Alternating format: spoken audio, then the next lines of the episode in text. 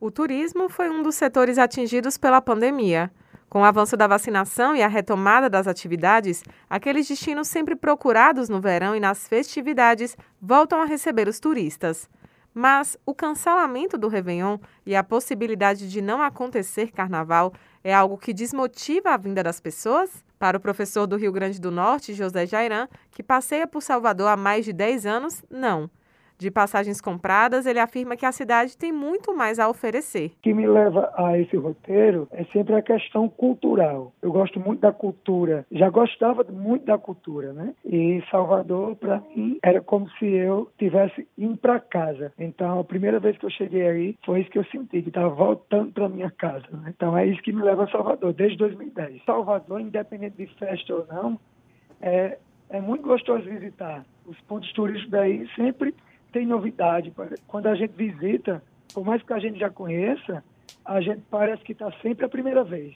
Então, independente de festa ou não, Salvador é um roteiro muito, muito gostoso. Sempre é bom ir para aí. Eu vou janeiro, é, esperar a festa de Iemanjá dia 2 e vou no carnaval. Já de passagem comprada, inclusive independente de rolar festa de rua, não. José Jairan não é o único. Segundo o vice-presidente da Associação Brasileira de Agências de Viagens da Bahia, Edmilson Romão, a procura não diminuiu com o cancelamento das festas públicas.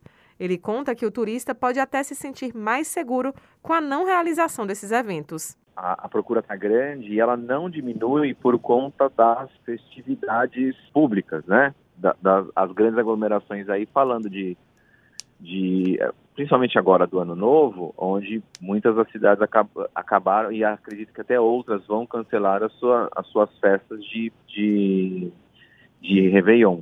Que pro turista seria ótimo que elas não houvessem, né? É, então o interesse continua porque as pessoas estão muito mais interessadas no destino e em viajar do que efetivamente qual, a esse tipo de atração do Réveillon de alguma forma ou de outra, nos hotéis, nos lugares, vão ter aquelas que são privadas e fechadas, né? E que vão, de alguma forma, obedecer um protocolo de, de segurança, né? De, de... E nos lugares públicos isso não vai acontecer. No comparativo com pré-pandemia, Edmilson Romão afirma que a procura este ano até aumentou. Ele acredita que isso se deve ao tempo em que as pessoas ficaram impedidas de viajar e à vontade de aproveitar que cresceu neste tempo. 18, 19 meses em que as pessoas estão presas dentro de casa ou com muita restrição para poder fazer, para poder viajar, para poder é, se divertir é, é, do lado de fora, de casa. Então, é óbvio que a gente, quando a gente vê de, de alguma forma, não em completo controle, mas assim, a gente tem um, um, um cenário muito mais controlado hoje do que a gente tinha anteriormente, né? Porque a gente tem uma vacinação muito grande do público adulto, que é o maior transmissor, receptor e, e, quem mais sofre com isso. Então, como gente, esse cenário ele é muito melhor, ele é muito mais favorável, é, de certa forma, isso encoraja as pessoas a poder, poderem fazer suas viagens, né? que é o que está todo mundo querendo há muito tempo. Né? Então, e isso está se confirmando efetivamente na procura agora. Dos 10 destinos mais buscados pela Decolar, a maioria é para a região nordeste do Brasil, com cinco destinos mencionados para o Natal e sete para o Ano Novo. Em seguida estão as regiões Sul, Florianópolis e Porto Alegre, e Sudeste, São Paulo, Rio de Janeiro e Belo Horizonte.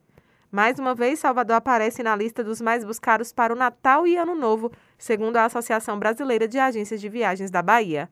Raíssa Novaes para Educadora FM.